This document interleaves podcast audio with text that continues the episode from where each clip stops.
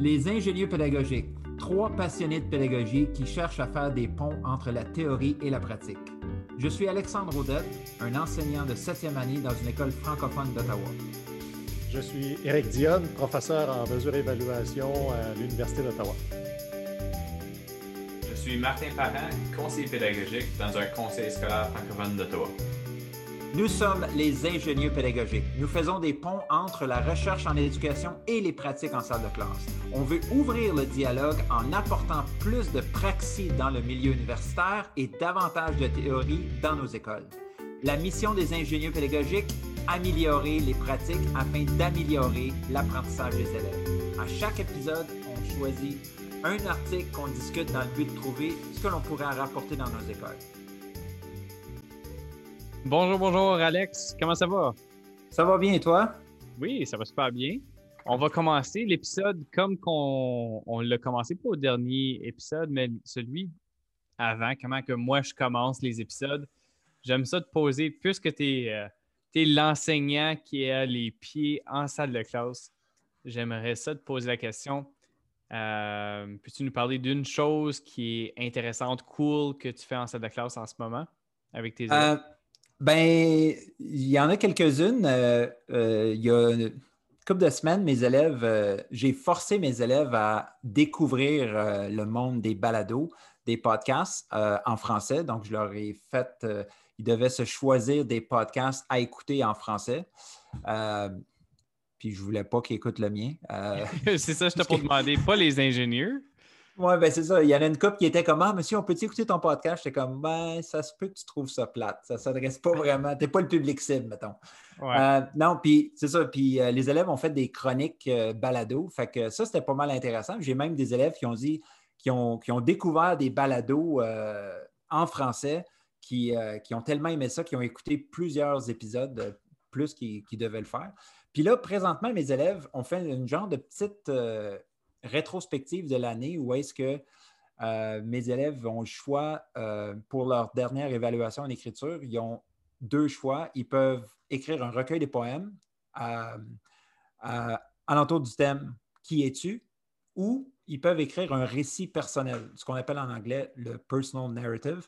Et ça, euh, ouais, ça, on va voir. J'ai vraiment hâte parce que là, j'ai commencé à lire des brouillons, puis les élèves ils, mettent beaucoup de cœur dans ce qu'ils écrivent, surtout que c'est, des histoires à propos de eux-mêmes euh, qui vont nous faire découvrir. Donc, euh, je suis pas mal excité de ça. Les, élèves sont pas mal engagés.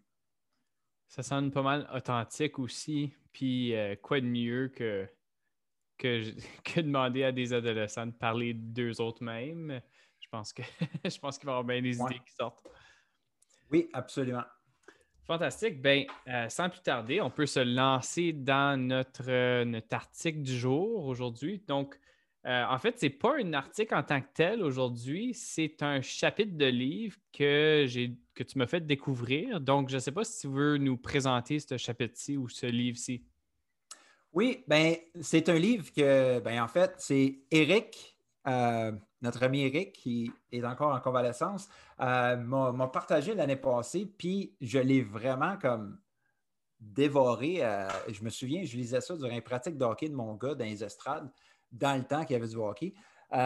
puis c'est vraiment intéressant. Ça s'appelle le livre Using Students' Assessment Mistakes and Learning Deficits to Enhance Motivation and Learning de James H. Macmillan. Euh, ça, a été, euh, ça a été publié en 2018.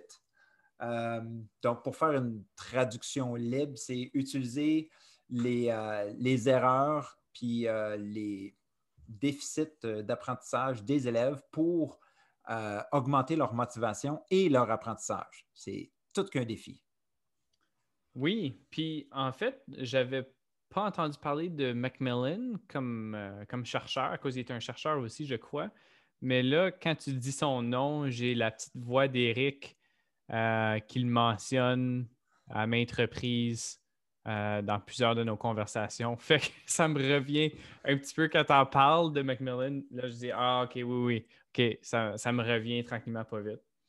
Euh, donc, y a-tu, je ne sais pas, un premier point sur lequel tu voulais démarrer la conversation justement utiliser, comment utiliser les erreurs puis tous les déficits d'apprentissage pour motiver nos, élèves quand on parle d'évaluation.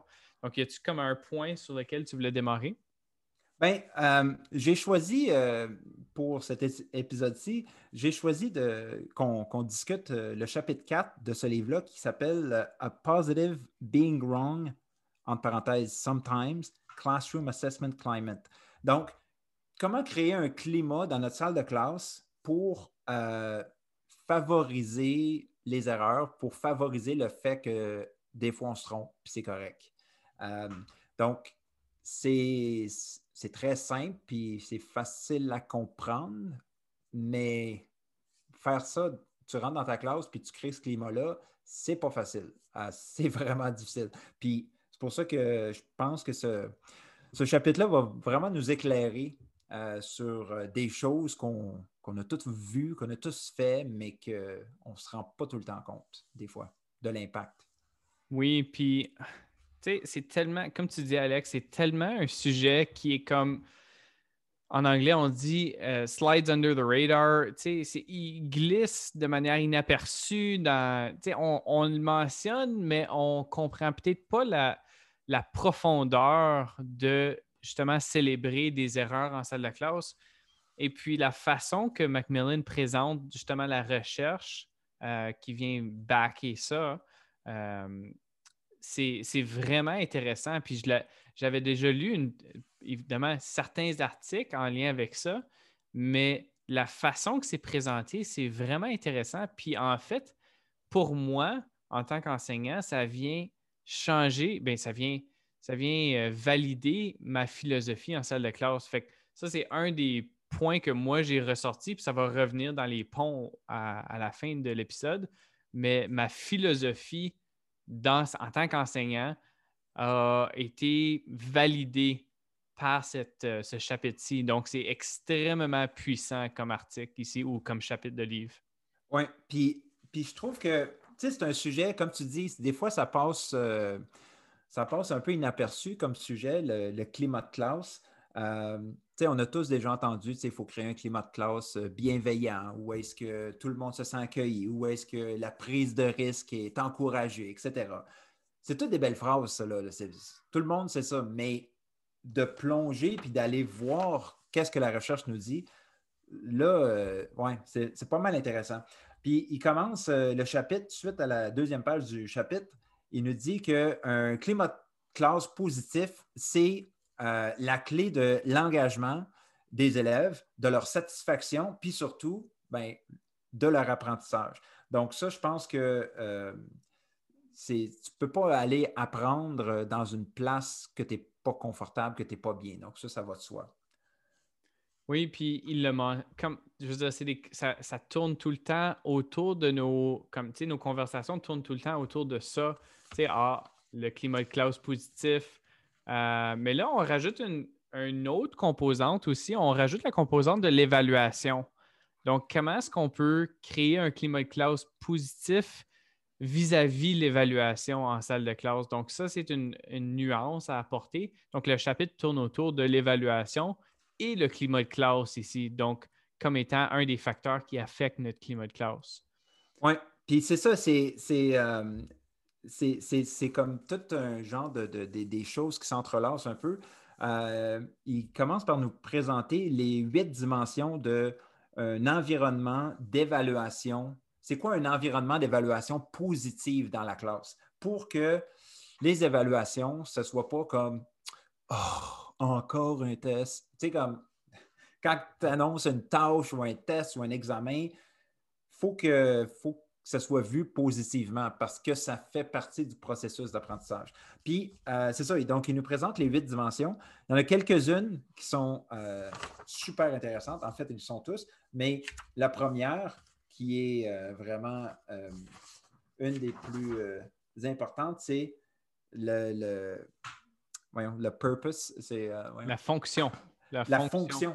Ça sert à quoi l'évaluation? OK? Donc, si tu veux créer un climat d'évaluation dans ta classe qui est, positif, ben, il faut que tes évaluations aient une fonction spécifique. Ça va servir à quoi? Est-ce que ça va servir à l'évaluation euh, pour l'apprentissage, de l'apprentissage, euh, en tant qu'apprentissage? Donc, il faut, faut que ça serve à quelque chose.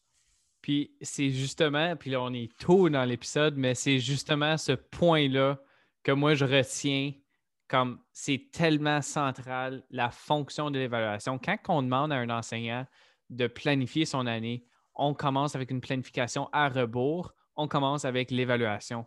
À la fin de ma séquence d'apprentissage ou de la séquence d'apprentissage ou de la séquence d'enseignement, on commence avec l'évaluation de l'apprentissage. Puis tout au long, ben, on évalue en tant qu'apprentissage, puis au service de l'apprentissage. Puis juste ce mindset-là, si on est capable en tant qu'enseignant de voir notre évaluation jusqu'à la dernière journée d'école comme étant en tant qu'apprentissage, ça veut dire que l'évaluation vient justement indiquer à l'élève quels sont ses manquements, comment est-ce qu'il peut s'améliorer. Ça l'indique aussi à l'enseignant qu'est-ce que l'enseignant peut faire pour euh, faire progresser l'élève. Est-ce qu'il peut changer de stratégie pédagogique? Est-ce qu'il peut changer euh, sa façon de faire en salle de classe? Donc, juste ce switch de mindset-là de la part de l'enseignant, ça vient changer tout plein d'affaires. Là, dans l'article, on va parler justement de des choses concrètes qu'on peut faire pour venir euh, adhérer à cette philosophie-là, à cette façon de voir les choses-là. Mais ce point-là, je trouve tellement immense. On, le dit tellement euh, de manière légère. On dit quelle est ta fonction de, de l'évaluation, mais c'est tellement important. C'est le premier point, c'est la première dimension euh, qui affecte le climat de classe. Oui, ben c'est le, le fameux pourquoi. Ben pourquoi, pourquoi on fait ça? Pourquoi on, pourquoi on, pourquoi on évalue présentement? Euh, puis ensuite, les autres euh, dimensions, c'est rapidement, c'est les méthodes utilisées pour, pour évaluer les, réalisations des élèves. Est-ce que c'est toujours des tests? Est-ce que c'est toujours des tests à choix de réponse? Est-ce que c'est toujours des dissertations? C'est-tu des projets? Euh, puis encore une fois, quel genre de projet? Et finalement, euh, quel format d'évaluation est utilisé? Puis à quelle fréquence? Est-ce qu'on utilise euh, différents formats d'évaluation? Et c'est quoi la nature de la rétroaction qui va être donnée suite à l'évaluation? Parce que ça aussi, c'est important. C'est bien beau faire une évaluation, mais il faut aussi penser à l'après. Qu'est-ce qu'on va faire avec ça? Qu'est-ce qu'on va faire avec les résultats qu'on va avoir entre les mains? Mm-hmm. Oui, puis souvent on pense à l'évaluation comme étant séparée de l'enseignement, de l'apprentissage. Souvent, en, euh, dans nos premières années d'enseignement, on dit OK, ben, en tant qu'enseignant, je veux survivre mes premières années d'enseignement. Fait que je vais, je vais créer mes tests, puis là, je vais créer mes, leçons, mais on dirait qu'il n'y a pas de communication entre les, tests ou l'évaluation ou les tâches sommatives et ton enseignement. Puis des fois, on reste pris dans ce mode-là où est-ce qu'il n'y a aucune communication entre l'évaluation puis euh, l'enseignement, puis l'apprentissage. Puis je pense que justement, quand on parle de euh, rétroaction, quand on parle de euh, la façon, le type d'évaluation. Est-ce que tu évalues euh, par projet? Est-ce que c'est une tâche sommative? Quelle est la nature de l'évaluation, comme tu dis? Bien, justement, quand tu penses à ces choses-là, ça devrait être planifié numéro un. Puis numéro deux, euh, quand tu le planifies, il faut que ça vienne nourrir ton enseignement. Donc, si ton évaluation vient nourrir ton enseignement puis vient nourrir l'apprentissage des élèves, bien justement, les élèves voient la pertinence de l'évaluation, sont un peu plus motivés à cet égard-là. C'est pas séparé, c'est pas comme ah, OK, ben aujourd'hui c'est le jour du test, mais après-demain euh, ou demain, là, je vais, on retourne dans la classe, dans la norme. On n'a pas d'intégration de l'évaluation. L'évaluation n'est pas significative. On n'utilise pas l'évaluation. Il y a un problème qui existe là. Puis c'est il faut sortir de ça à ce point-là. Oui, puis il y a quand même des, des facteurs atténuants, comme si on pourrait dire, parce que dans le sens que ça prend du temps à un prof euh, à devenir, euh, comment je dirais bien ça? Ben, j'ai le mot compétent dans, dans la bouche, mais euh, ben, à, connaître son programme finalement, à connaître sa matière. Tu sais, la réalité des profs, surtout des jeunes profs, on n'enseigne pas toujours les mêmes choses euh, d'année en année. Ça prend du temps avant qu'on puisse vraiment connaître notre matière.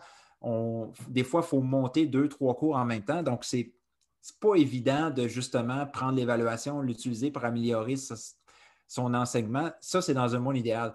J'ai vécu une situation où est-ce qu'à un moment donné, j'ai enseigné pas mal les mêmes cours pendant huit ans de suite et c'était c'était vraiment euh, le fun de voir qu'est-ce que je pouvais faire dans l'évaluation. Je pouvais vraiment innover, essayer des choses parce que toute la partie programme, je l'avais acquis, puis je le, c'était, bien assimilé par moi. Ensuite, je pouvais être créatif avec les élèves pour leur enseigner, pour les évaluer, pour réfléchir à mes pratiques en évaluation, justement. Mais ce n'est pas évident pour euh, un prof n'a jamais enseigné un, tel cours ou un tel niveau, par exemple. Mm-hmm. Oui, puis on parle souvent, comme, tu sais, quand je me remets dans mes premières années d'enseignement, euh, c'est pas quelque chose qui a été communiqué, puis c'est pas une pratique commune, du moins dans, dans les environnements dans lesquels moi je me suis retrouvé, de planifier ton évaluation tant que ça. Tu planifies ta sommative, tu, vas, tu vas la planifier, tu vas dire, OK, bien, on va avoir un test telle date, euh, puis ça finit un peu là. Mais si tu planifies ton une de tes évaluations peut-être à la fin de l'unité, mais peut-être que tu, vas, tu peux planifier davantage d'autres euh, d'autres recueils de preuves d'apprentissage au courant de ta séquence d'enseignement. Puis, si tu peux planifier aussi le type dès le début, même avant que ton semestre ou ton année commence, si tu es capable d'au moins, puis tu n'as pas besoin de le suivre, évidemment, si tu es jeune, si tu es nouveau enseignant, euh, puis tu es débordé, tu es dépassé, ben, tu n'as pas nécessairement besoin de suivre ça, mais au moins, si tu l'as planifié, tu sais dans quelle direction tu t'en vas. À cause de l'évaluation, on va venir guider souvent ce qu'on va enseigner, etc. Donc, cette planification-là, puis les attentes que tu veux toucher à certains points dans ta séquence d'enseignement, c'est super important, mais on n'en parle pas beaucoup de ça. Est-ce qu'on planifie nos, formatives? Est-ce qu'on planifie nos, euh, nos, sommatives? Est-ce qu'on planifie nos diagnostics à travers notre, euh, séquence d'enseignement? Pas certain. Est-ce qu'on est qu'on varie du type d'évaluation? Euh, est-ce qu'il y a une raison pourquoi on varie le type d'évaluation? Donc, il y a sûrement des, des, types d'évaluation qui se prêtent mieux à certaines unités, à certains concepts, à certaines. Euh, peut-être on peut donner un choix aux élèves si, si ce n'est pas, pas primordial. Fait c'est toutes ces choses-là auxquelles je réfléchis puis que je retire de ces dimensions-là, auxquelles on, pense très rarement en tant qu'enseignant en salle de classe. Là. Oui, parce que, tu sais, quand on y pense, là, euh, tu sais, quand il nous parle de créer un climat d'évaluation positif dans sa classe, bien finalement, ce qu'il est en train de nous dire, c'est de créer un climat d'apprentissage positif dans la classe parce que les deux sont un peu comme interconnectés. Puis ce qu'il nous dit plus tard, c'est que pour créer un climat d'évaluation positif dans la classe, bien, il faut dire aux élèves explicitement que la fonction principale de l'évaluation, c'est de les aider euh, à apprendre. Donc, c'est ça. Donc, ça, ça va promouvoir leur engagement, puis après ça, ils vont apprécier la rétroaction qu'ils vont recevoir suite euh, aux évaluations. Donc, c'est ça, c'est de créer un, climat d'apprentissage dans sa classe. Puis justement, en parlant des élèves, euh, ben, on est rendu là. comment est-ce que on va, euh, on va inclure la perception des élèves là-dedans parce que c'est bien beau que le prof il fait ses évaluations, il prévoit tout, mais on n'enseigne pas des programmes, on enseigne à des élèves. Donc, euh, l'implication des élèves, on dit ici que euh, les élèves et l'enseignant devraient travailler ensemble pour identifier les critères de réussite euh, et savoir quand est-ce que les, objectifs d'apprentissage ont été atteints. Euh, puis les, les, élèves et le prof devraient travailler ensemble pour être capables de s'auto-évaluer, euh, garder les traces de leur, de leur apprentissage et d'être capables de les communiquer. ça, c'est vraiment dans un monde idéal, puis je suis tout à fait d'accord avec ça, mais c'est pas facile. Comme établir des critères avec les élèves, je l'ai déjà essayé, j'y crois, je l'ai déjà essayé, je n'ai pas encore trouvé la bonne manière de le faire. Je ne sais pas si toi, tu as eu des, des expériences positives là-dessus. Donc, quand tu parles de critères euh, avec les élèves, tu, veux dire des critères d'évaluation avec les élèves? C'est ça. Donc, on a une tâche, euh, je ne sais pas moi, on écrit en français euh, un texte d'opinion. Donc là, on va établir ensemble quels sont les critères d'un bon texte d'opinion. Donc, en pratique, oui, ça a l'air. en théorie, ça a l'air facile à faire, mais en pratique, quand tu arrives en salle de classe, j'ai toujours l'impression de leur mettre les mots dans la bouche, puis ils font juste me répéter ce que je veux entendre. Ce que je veux entendre je ne sais pas si toi, tu as déjà eu quelque chose de. Oui, ben, en mathématiques, moi, mon expérience vient de, mes cours de mathématiques. Euh, puis surtout en neuvième année en Ontario, donc on parle de secondaire 3 euh, au Québec.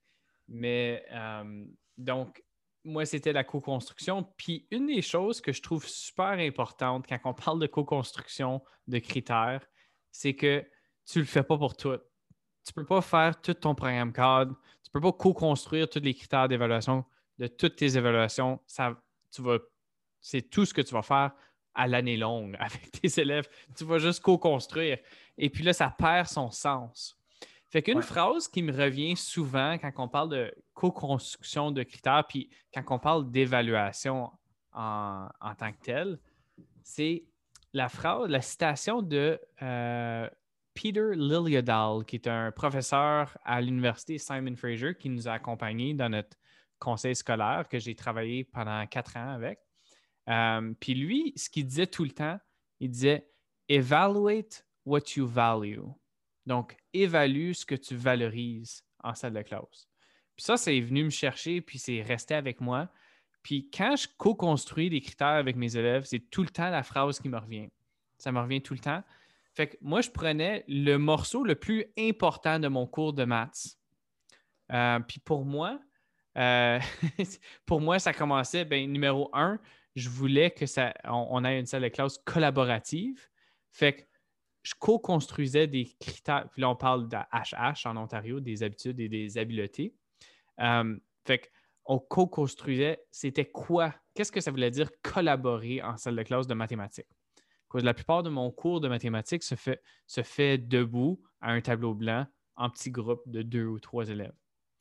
Et puis le deuxième, la deuxième chose que je voulais évaluer, c'était la, euh, la résolution de problèmes on était constamment en résolution de problèmes. On en faisait peut-être deux, deux, résolutions de problèmes, trois résolutions de problèmes par semaine euh, de différentes longueurs. Donc, on, se posait des questions, puis notre grille d'évaluation, nos critères d'évaluation variaient euh, au fur et à mesure qu'on avançait aussi.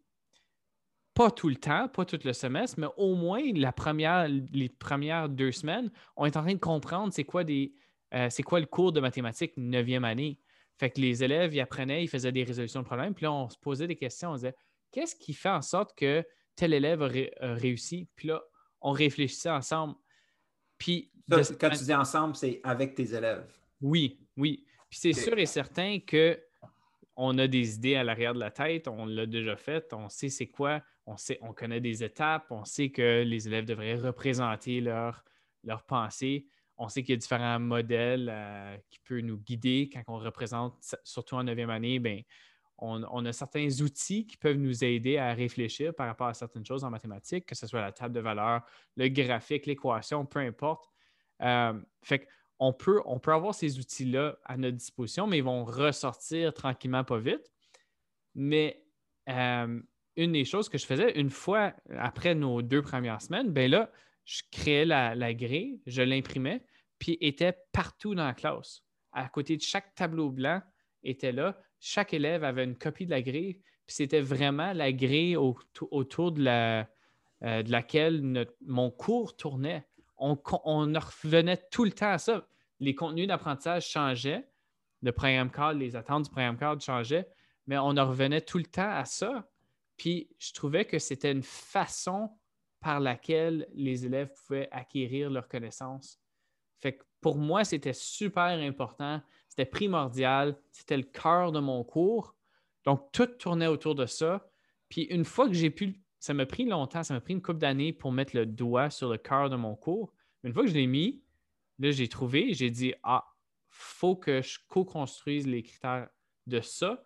Puis il n'y a rien d'autre que je co-construis. Je veux dire, pour moi, c'était clair ce que les élèves devaient, les élèves, je communiquais ce que les élèves devaient savoir dans mon cours de mathématiques, mais euh, on n'avait pas besoin de les co-construire à chaque fois non plus.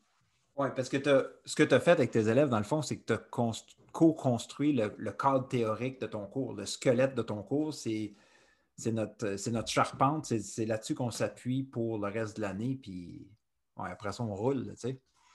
Non, j'aime beaucoup ça. Euh, je, retiens, je retiens la phrase euh, on évalue ce qu'on valorise. Euh, c'est honnêtement, je, l'ai cité tellement de fois. on dirait à chaque conversation que j'ai sur l'évaluation ou comme tous mes, travaux de maîtrise, c'était tout le temps. Je comme c'est pas mal fort. Puis quand on a. On devrait se faire des t-shirts avec ça, euh, avec notre logo des, ingénieurs. mais euh, Alex, j'en ai déjà un, là, mais c'est correct. Euh, non. Mais une des choses, une des grandes réalisations, puis là, on bifurque un peu de, l'article, on va y revenir. On bifurque un peu, pas vraiment, mais une des choses que j'ai remarqué quand il m'a dit ça, Peter, c'est que je regardais mon cours de maths, puis là, j'ai regardé mes évaluations. J'ai dit, est-ce que je valorise toutes les choses dans mes évaluations? Je passe tellement de temps à évaluer, corriger et donner la rétroaction. Est-ce que ça revient dans mon cours? Est-ce que, comme, puis j'ai réalisé que non, non, c'est pas tout important. Pourquoi est-ce que je suis en train de passer du temps sur ça en salle de classe si je ne le valorise pas vraiment? Puis les élèves perçoivent ce que tu valorises. Ils savent ce qui est important. Puis puis une des façons de le savoir, c'est un, par ton comportement, mais deux, par tes évaluations, les tâches sommatives que tu leur donnes. À cause de là, ils disent Ah, monsieur, il m'a donné ça comme tâche, ça veut dire que je vais me préparer à ça. Fait que si toutes mes tâches sommatives, c'est des choix multiples, bien, je le sais que je vais étudier pour des choix multiples, même s'ils me présentent des résolutions de problèmes en salle, en salle de classe. C'est à ce moment-là que, puis tu es rentré dans ma classe quand je l'ai faite, que je voulais ta rétro, euh, mes tâches sommatives collaboratives en maths. En groupe, puis je savais pas comment c'était pour aller, mais euh, tu étais là la première fois que je l'ai essayé. Puis c'était vraiment pas pire. Puis là, depuis ce temps-là, j'ai continué à le faire, mais j'ai dit, je me suis dit, ben je valorise la collaboration. Fait que je peux-tu l'évaluer? Fait que là, je l'ai évalué. Il faut que les, les, bottines suivent les babines, comme on dit. Exactement. Tu ne peux, pas changer. Euh, ben, puis, euh, ben, c'est quoi, ça, ça, fait un bon lien avec euh, où est-ce qu'on était rendu dans l'article, parce que là, on était rendu à l'importance de la pertinence dans l'évaluation. donc, toi, tu as dit que ce qui était important, c'était la collaboration dans ta classe, la résolution de problèmes. Ben, tes exercices, tes évaluations, il y avait une, cohérence, il y avait une pertinence, parce que l'élève, on dit dans l'article que l'élève, il va toujours euh, se questionner, puis il va vouloir en apprendre un petit peu plus s'il sent que c'est important pour lui. Si l'élève est engagé dans ton cours, si l'élève ne euh, fait pas juste aimer ton cours, mais si l'élève vraiment là, il est, est, dedans, euh, ben, il va vouloir en savoir plus, puis ça, ça va pas, euh, ça va pas, il ne va pas voir l'erreur comme étant quelque chose de négatif. Il va voir ça comme un tremplin vers OK, je m'en vais vers là, là tu sais. Oui, puis j'aime beaucoup la façon qu'ils l'ont écrit dans, le chapitre.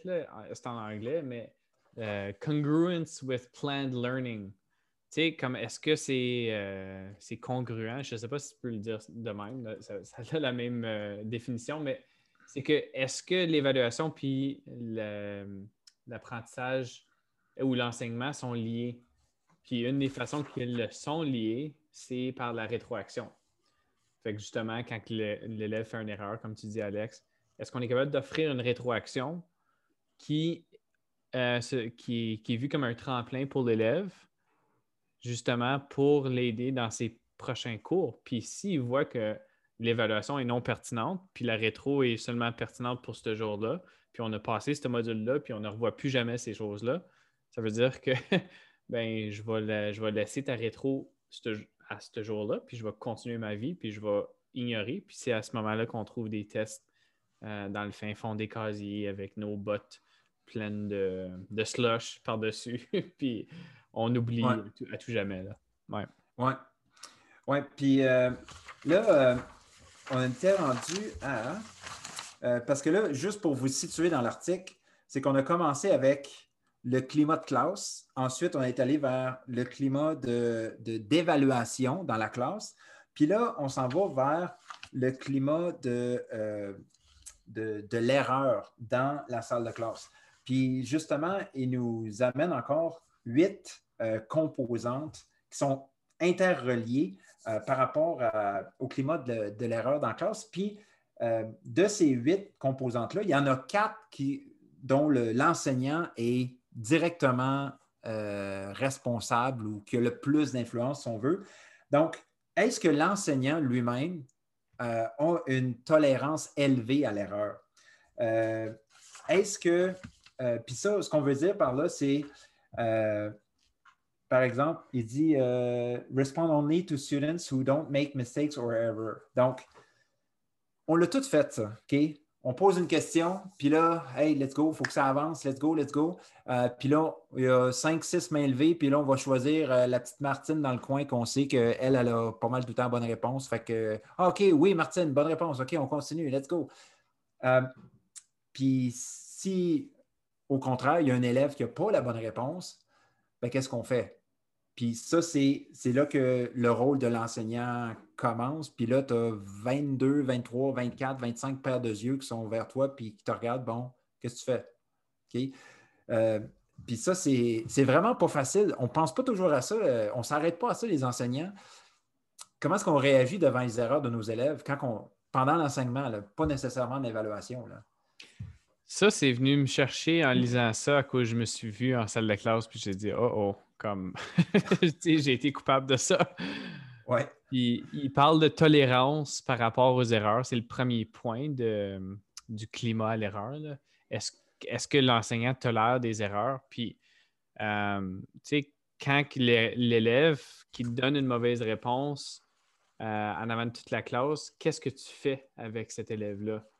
Puis souvent, ce qu'on, ce qu'on fait, puis je suis prêt à gager que dans chacune des écoles en Ontario puis au Québec, aujourd'hui, il y a un enseignant qui a fait ce move-là, où est-ce qu'un élève a donné la, mauvaise réponse, puis on dit non, pas tout à fait, on va aller au prochain.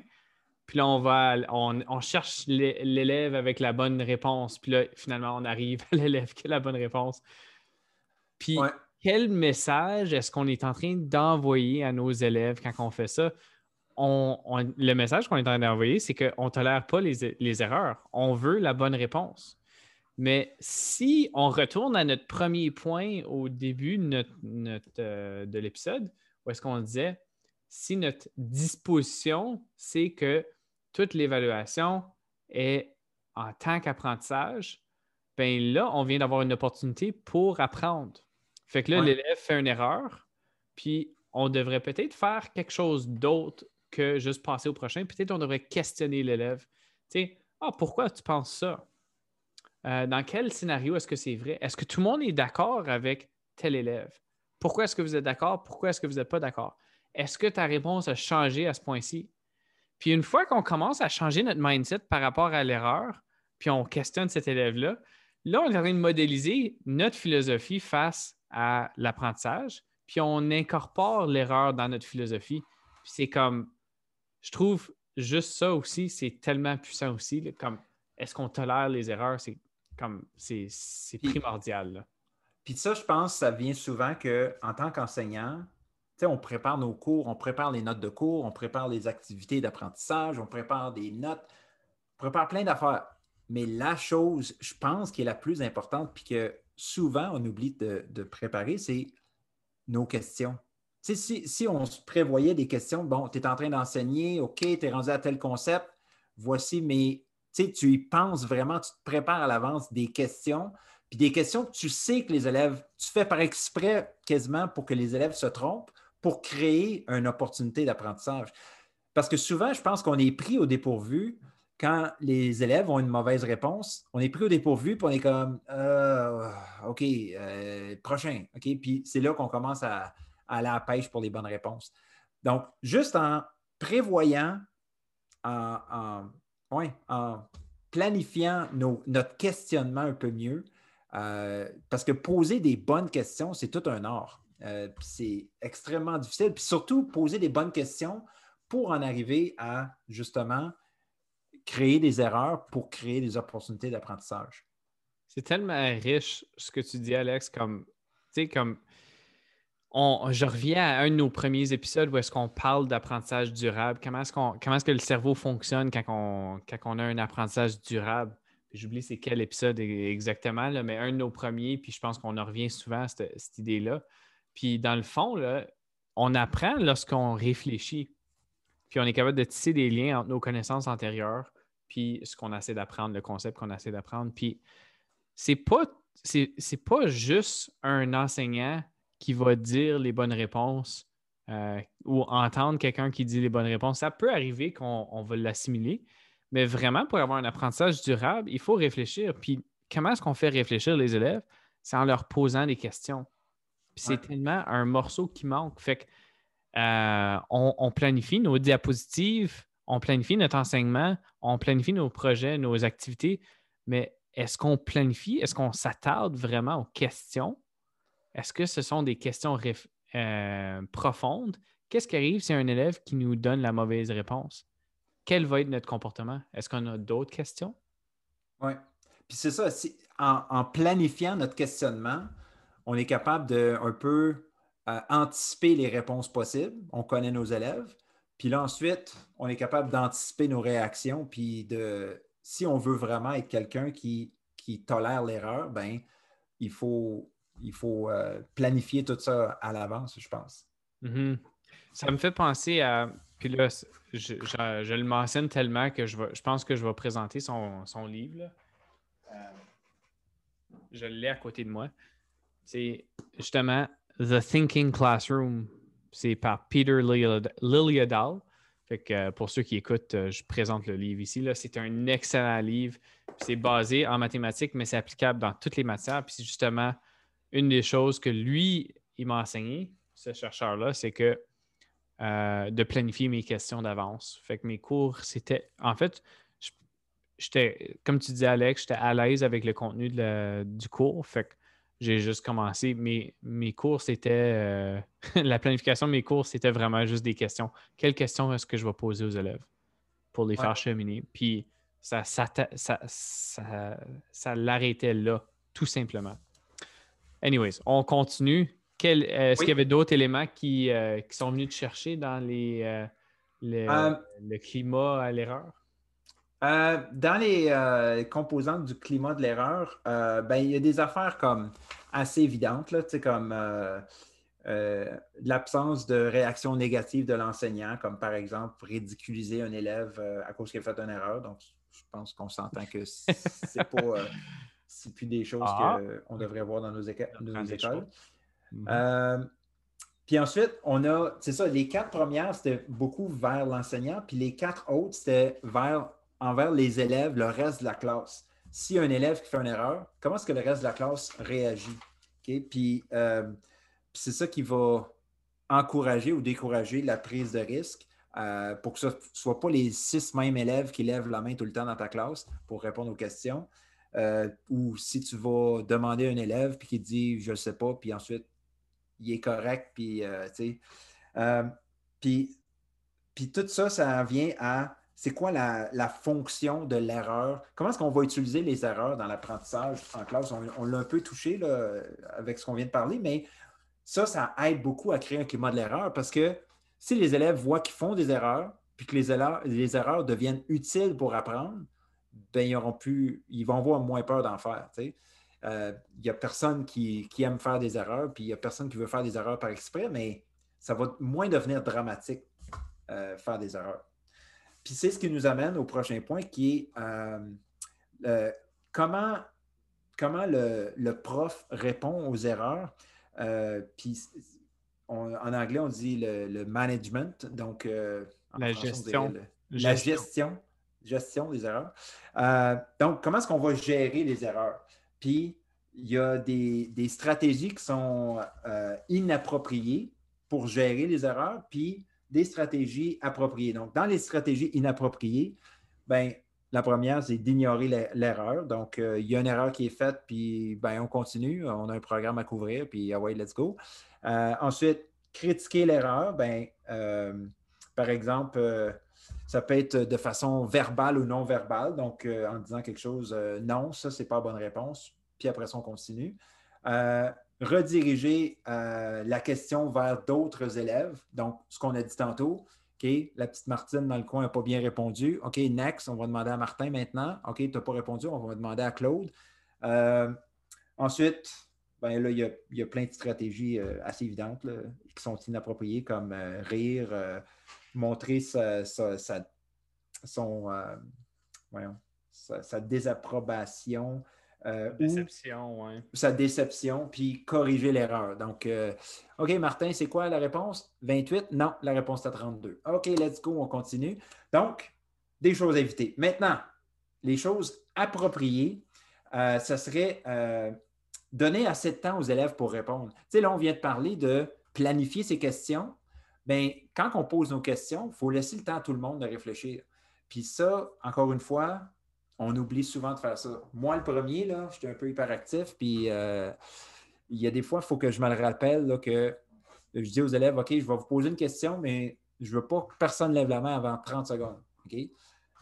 Donc, ça, ça l'aide tout le monde parce que c'est pas juste si tu réponds vite, ça ne veut pas dire que tu es plus intelligent. C'est juste les autres n'ont pas eu le temps de réfléchir. Euh, ça, je trouve ça super, super important. Euh, Ensuite, utiliser les erreurs comme un point de départ pour des discussions de classe, comme analyser l'erreur un peu, un peu ce que tu faisais euh, dans tes cours de maths quand tu disais que tu, tu, questionnais tes élèves constamment. Mm-hmm. Oui, j'aime beaucoup ça, puis j'aime, évidemment, tu enlèves le nom de l'élève, mais j'aime prendre les erreurs des, des élèves puis les rapporter. On fait un, ce qu'on appelle un aquarium.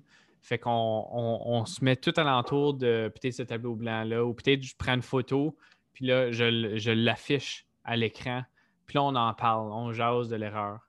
Euh, en anglais, il y, a, ce qu'on appelle My Favorite No, fait que mon erreur favorite.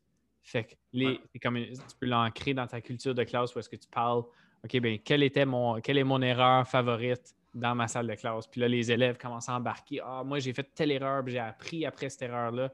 Hey, j'ai plus jamais fait cette erreur-là, laisse-moi te dire. Fait que, tu sais, tu commences à changer la culture de classe, tu le vois tout de suite. Puis une autre chose que j'avais apprécié de, euh, de ce que tu avais mentionné, c'est que justement, de ne pas passer, tu tu passes pas tout de suite au prochain, au prochain élève, puis de pas tout simplement donner, euh, offrir la chance à celle qui est plus vite. Puis Dylan William, le chercheur en, Angleterre, il en parle aussi souvent de, tu sais, tu veux pas juste récompenser ceux qui sont plus vite. On, a tous des, des, des, rapido presto dans notre salle de classe qui lèvent la main, tu ils ont tout le temps la main levée avant que tu finis ta question. Comme, tu sais, c'est, on, on leur donne tellement plus d'attention, mais trouver des systèmes où est-ce qu'on peut aller chercher des réponses de d'autres personnes ou tout simplement qu'on offre la possibilité à plusieurs personnes d'offrir leur, leur réponse. En mode virtuel, ça, c'est quasiment plus facile des fois à cause. Là, on pourrait demander, OK, ben, écrivez votre réponse dans le clavardage, puis euh, on envoie toute notre réponse en même temps. Fait que là, toute la classe envoie leur réponse, ou euh, ça peut être un mur de mots, ça peut être un Mentimeter, ça peut être un Jamboard, ça peut être n'importe quoi. Mais là, on veut la participation de tout le monde. Puis c'est important à cause, souvent, une des questions qu'on peut se poser, c'est qui est-ce qui apprend? Bien, qui est-ce qui réfléchit? S'il y a juste une personne qui répond à la question, il y a juste une personne qui réfléchit. Donc, il y a juste une personne qui apprend. Donc, euh, évidemment, les autres entendent, puis ils peuvent apprendre aussi, mais ce n'est pas aussi riche pour tout le monde. Fait trouver des façons de faire pour que tout le monde réponde. Fait que ça, c'était venu me chercher de ce que tu avais dit, Alex. Oui, puis justement, ben, ça, fait un bon lien avec ce que tu viens de dire. Euh, qui qui réfléchit, qui qui apprend? Euh, ben, c'est que euh, les erreurs devraient être utilisées pour. on devrait reconnaître le, potentiel d'apprentissage dans, les erreurs qui sont, sont faites. Donc, ça, il faut, que ce, faut que ce soit fait de façon explicite devant les élèves. Reconnaître que, hey, tu as écrit cette phrase-là de cette manière-là. Ouais, ça, c'est une bonne erreur parce que c'est quoi? Explique-nous qu'est-ce que tu as pensé, pourquoi tu l'écris comme ça? OK, on déconstruit pour ensuite mieux reconstruire. Euh, puis, bien sûr, un des rôles du prof, c'est de, d'éteindre les, euh, les mauvais commentaires, les mauvaises réactions de la part des autres élèves. Ça, je pense c'est super important pour maintenir ce climat-là dans la classe, pour montrer que c'est inacceptable de rire de quelqu'un euh, qui vient de se tromper.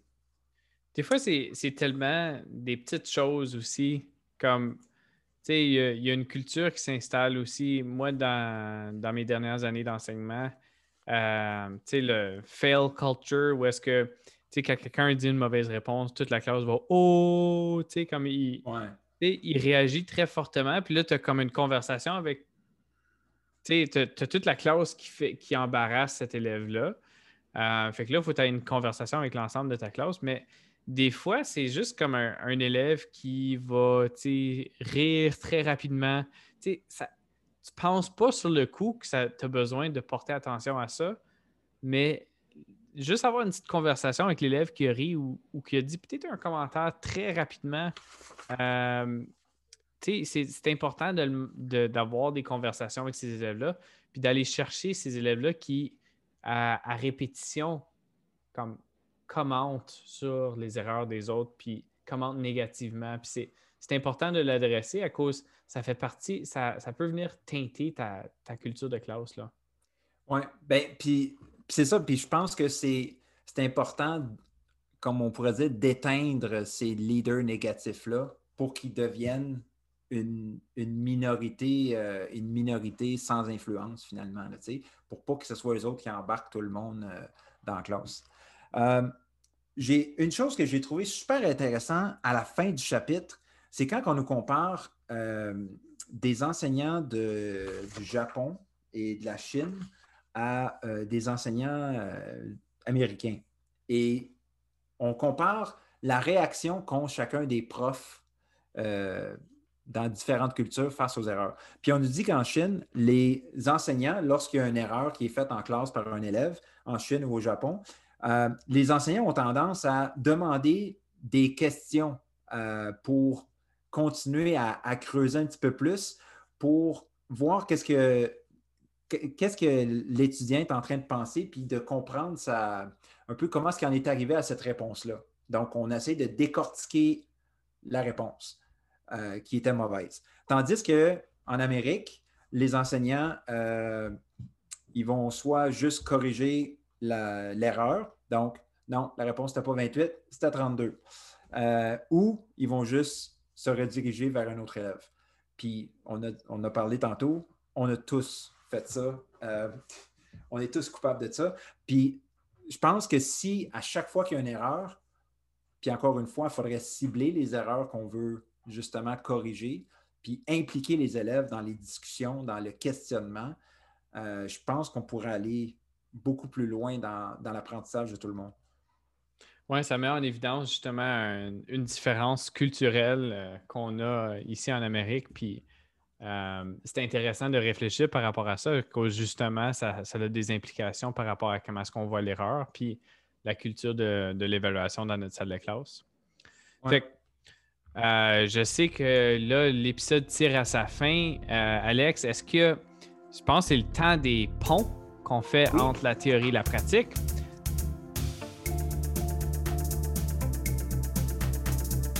quels sont les ponts que, ou un pont que toi tu as, euh, tu, as créé entre cette théorie-ci et la pratique en salle de classe? Ben, moi, la chose que je voudrais commencer à faire plus dans ma classe, c'est de mieux planifier mes questions. Euh, mieux planifier mes questions pour justement provoquer certaines erreurs pour créer des situations d'apprentissage. Quand je sais que mes élèves ont de la misère avec un certain concept, ben, de formuler une question pour aller au cœur de cette erreur-là pour qu'on puisse la décortiquer ensemble. donc, vraiment, là, mieux, euh, mieux planifier mon questionnement de mes élèves en classe. Mhm. Puis c'est tout un art, ça. Puis je sais qu'il y a, il a peut-être une petite science derrière ça aussi, ou juste une façon de formuler. Je sais que quand tu commences tes phrases avec comment, euh, ou quand tu commences tes phrases avec qu'est-ce qui. Souvent, c'est des questions ouvertes, fait que ça, ça, ça provoque une réflexion chez, l'élève. Mais c'est intéressant. On pourrait même faire un épisode euh, plus tard sur le questionnement. Ça pourrait être super intéressant euh, de ce côté-là.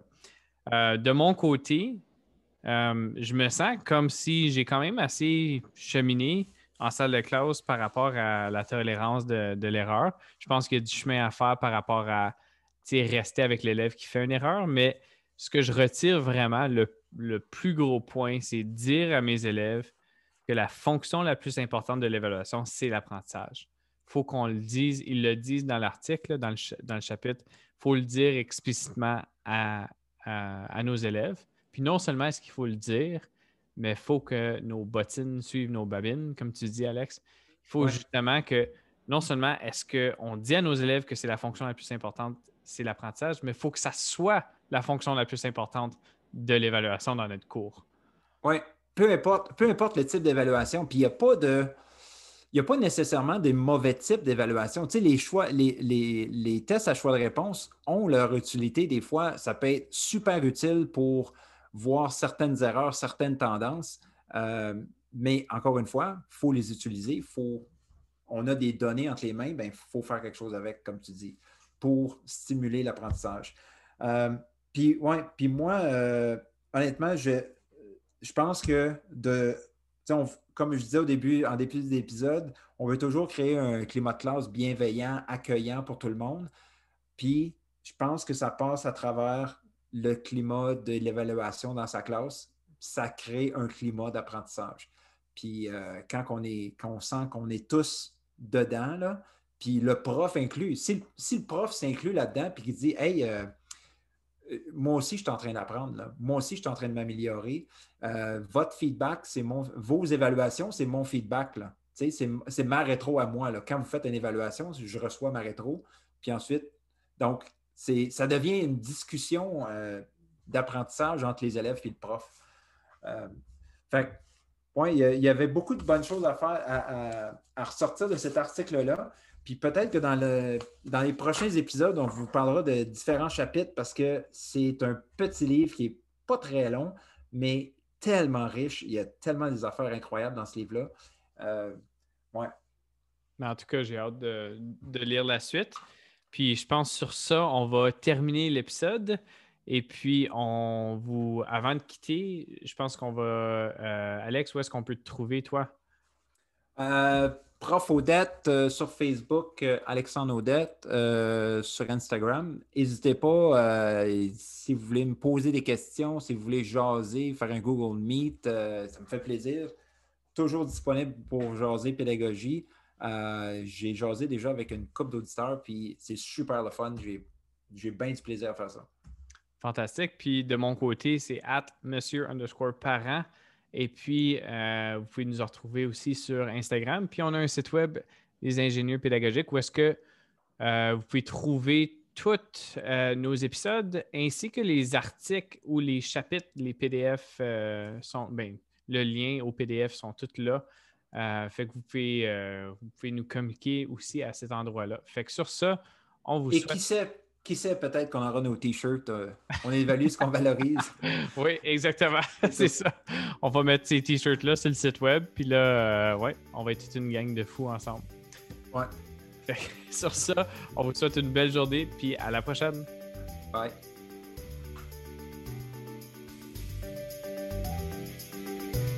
Nous sommes les ingénieurs pédagogiques. Nous faisons des ponts entre la recherche en éducation et les pratiques en salle de classe. On veut ouvrir le dialogue en apportant plus de praxis dans le milieu universitaire et davantage de théorie dans nos écoles. La mission des ingénieurs pédagogiques, améliorer les pratiques afin d'améliorer l'apprentissage des élèves.